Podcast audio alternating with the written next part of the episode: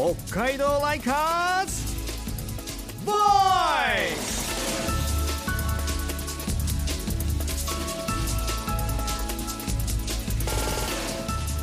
こんばんは田村みなみです。北海道ライカーズボイス。この番組は北海道を愛する人々で作る地域活性化ウェブサイト北海道ライカーズが送るラジオプログラム。北海道を愛するライカーズの声ボイスを発信する番組です。私と一緒にライカーズのボイスを深掘りしていくのは？こんばんは。北海道ライカーズの柳沢美久です。はい。柳沢さん今夜は私たちの大好きなお酒の話なんですよね、はい。そうなんです。今夜はどんなお酒の話なんでしょうか？今夜はジンのお話をします。ジン、はい。あのジントニックとか？そうですね。のジンですか？そうだとか。のジンで北海道ではい。ジンを作っているライカーズの方に来ていただいております。北海道で作っている方、北海道で作っているっていうのは知らなかったです。はい。はい。じゃあどんなねあのどんな方なのかとかどんな思いが詰まってるのかなどたっぷりとお話を伺っていきましょう。はい。それでは今夜のゲストライカーズをご紹介していきます。シャコタンスピリッツの代表の岩井博文さんです岩井さんこんばんはあ、こんばんは。はじめまして。よよろしくお願いしますまずちょっとしっかりと聞いておきますジンってどんなお酒なんでしょうか？そうですね。あのジンあんまり知らないんですかね。知らないうん。意外と馴染みが意ない外と馴染かもみがないかしれないですねそうですかね。あの世界でね一番多分飲まれているお酒じゃないかなと思うんえですよ。世界で？世界で、へえええ。ジンは本当に世界で飲まれています。イギリス発祥のね、はい。あのお酒というふうにあのなりますけれども、はい。まあオランダ発祥か、うん。そしてイギリスで広がって、まあそれで世界に広がったというお酒なので、はい。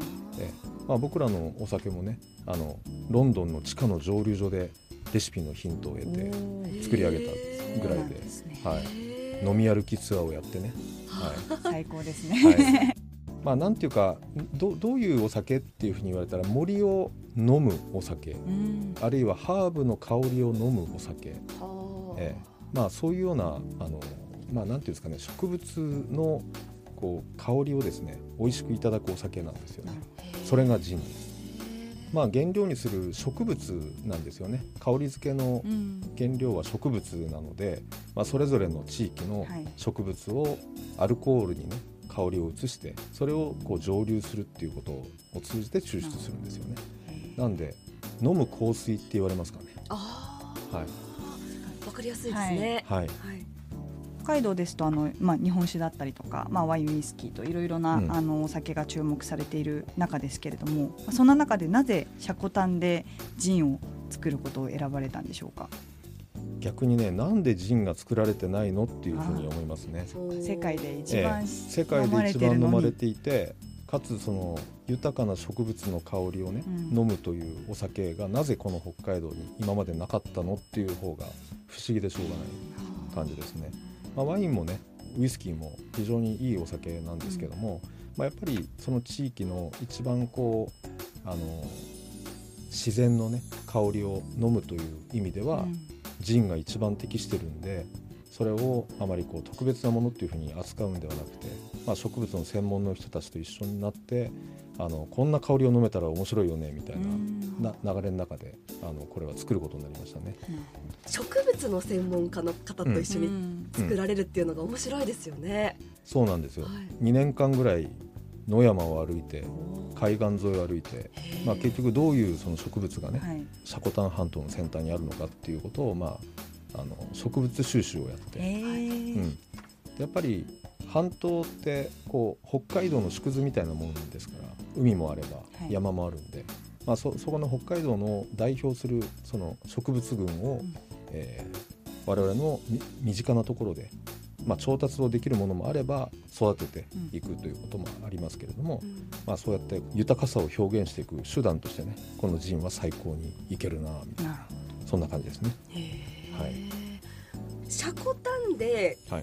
シャコタンでジン作りを始めようって、ん。きっかけはそもそもなんだってご出身がシャコタンとかだったんですか？出身はね私は北海道外なんですけども、道外、ええ。はい。大学からこっちに住み着いて、まあ、ご縁ご縁というのはシャコタンの町とのご縁は僕は学生時代に、えー、とシャコタンの漁師さんの家でねに寝泊まりしながら研究をさせていただいたという経験があるので、まあ、そこだから今から30年ぐらい前の話じゃないですか。そうなんですね、はい。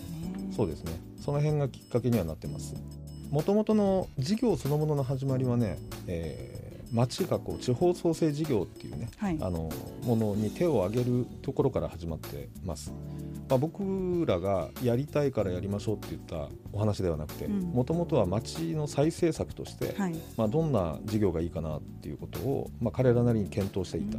で僕らはどちらかというとその素材を提供する側だったんですよ、うん。まあ、その中で「ジン」というキーワードはある方からですね「はい。ジン」というキーワードをいただいて、まあ、そういうこともあるよなと思いながら、まあ頭の中では耕作放棄地になった農場だったりはい。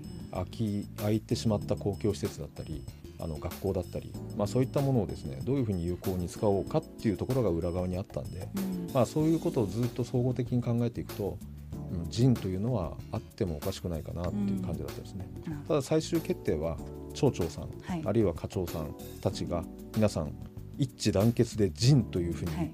あの言われてましたんでこの人たちはおかしい人たちだなと正直そういう感想です、人でも人で行くってどういうことですか、はい。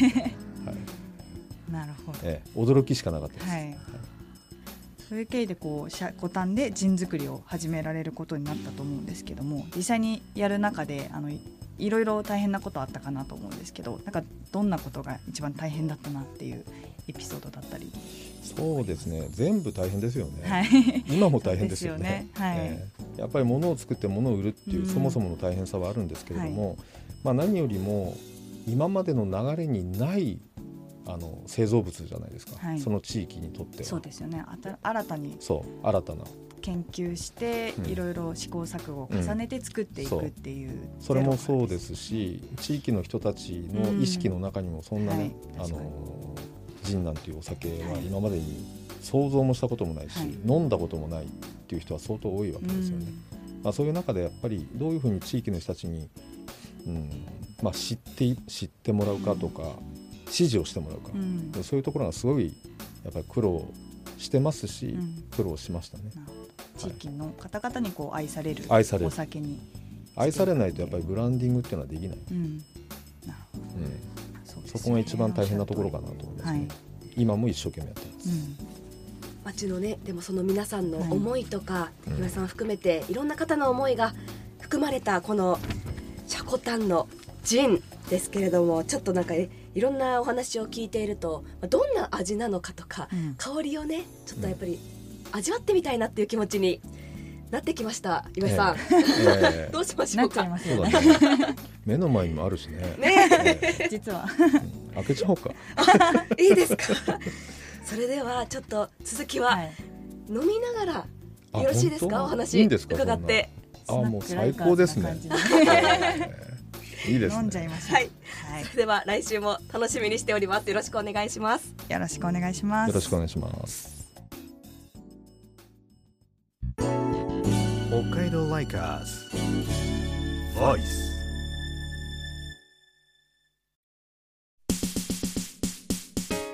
ウェブサイト北海道ライカーズで紹介した身近な話題をピックアップしてお伝えするライカーズピックトークです。北海道ライカーズのライター吉田正和さんに伺います。吉田さんこんばんは、はい、こんばんは。よろしくお願いします。よろしくお願いします。お願いします。今回はですね吉田さんに最近の一押しのグルメ教えていただきたいなと思います。はい、えー、一番ハマってるのがですね、はい。江別にあるキッチンカーのエベタコさんですね。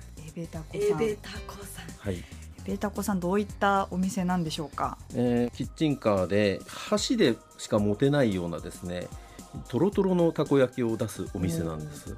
たこ焼きだと結構爪楊枝とかで食べることが多いでもうとろすよね。っとしてます。とろとろの。とろとろの柔らかい。えー箸でいただく箸でいただくんた。こ焼き、はい。うわー食べたいですね、はい、たこ焼き専門のキッチンカーっていうそうことです。です。たこ焼きの専門です。なかなか珍しいですよね。そうですね。あの私前に関西に行った時どんだけたこ焼き美味しいんだろうと思っていたんですが、全然エベタコさんの方が美味しいですね、おー。えこれも出会いは最初フラって出会ったんですいやのこれはですねツイッター見ていたら、あの田村さんっていう方がオーナーさんなんですけども、えー娘さんに「たこ焼きなんかかっこ悪い」って「クレープ屋さんの方がかっこよくてよかった」っていうふうに言われたっていうのが書かれてまして、はい。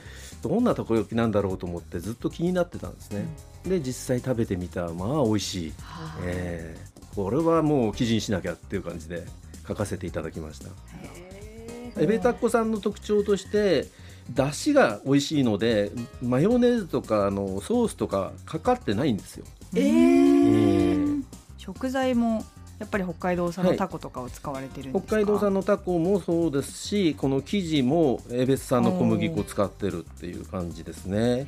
しかもタコもですね柔らかい生地に合わせて頭の部分使ってる、ええーー。ですからどこ食べても柔らかい。はあなるほどどこに出没するかやっぱりわからないっていうのもキッチンカーの特徴の一つだと思うんですけど、はい。追いかけてらっしゃるんですか結構。そうです。あの SNS にですね、あのスケジュールをアップしていただけますのでエベットこう行くところに私ありみたいな感じで 都合がつく時はもうしょっちゅう行ってます。そうなんです、はい、お味も結構いくつかいろいろ王道からはい。何タイプ何個かあるんでしょえっうか、と、辛いのもありますし普通のもありますしあと一番人気がですねネギ塩っていうやつが一番人気あって一回これ食べるとみんなリピーターになるっていう。いやーネギ塩たこ焼き美味しそうですね。そうですね。さあ私の口が完全にたこ焼きムードになったところで、えーお店の情報を改めて紹介します。エベタコひらがなでエベタコですえーキッチンカー移動販売のためこちらの場所は公式の SNS ですね。X 旧 Twitter ですとかお店のインスタグラムで場所の確認をお願いいたします。今週はエベタコをピックトークしていただきました。吉田正和さんありがとうございました、はいありがとうございましあたりがとうございました。北海道ライカーズボイス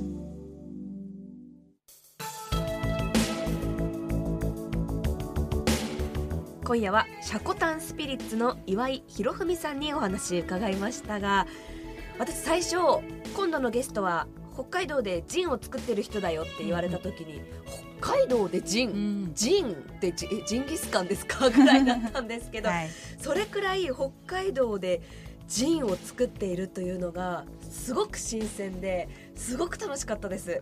本当にお話面白くって、はい。もうあの岩井さんがシャコタン半島いろいろこう歩き巡られてでこうゼロから作られたっていうお話も伺って、まあ、実はこうシャコタンのようにですね地域の特徴を生かしたジン作りっていうのはもう全国で100か所ぐらい作られてるっていうことなので、まあ、今後もすごい注目が高まりそうだなと思います。本当にまあこのジンももちろんですし実際にシャコタンの自然というのを感じたいなっていうね、はい気分にもなりました行ってみたいですね。ねえ来週は実際にこのシャコタンジンちょっと味わいながらその魅力や楽しみ方について引き続き来週も岩井さんと一緒にトークをしていきましょうこの番組は STB ラジオのポッドキャストでもいつでも聞くことができます。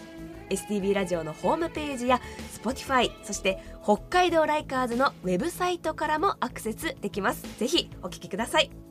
ここまでのお相手は田村みなみと北海道ライカーズの柳沢美久でした。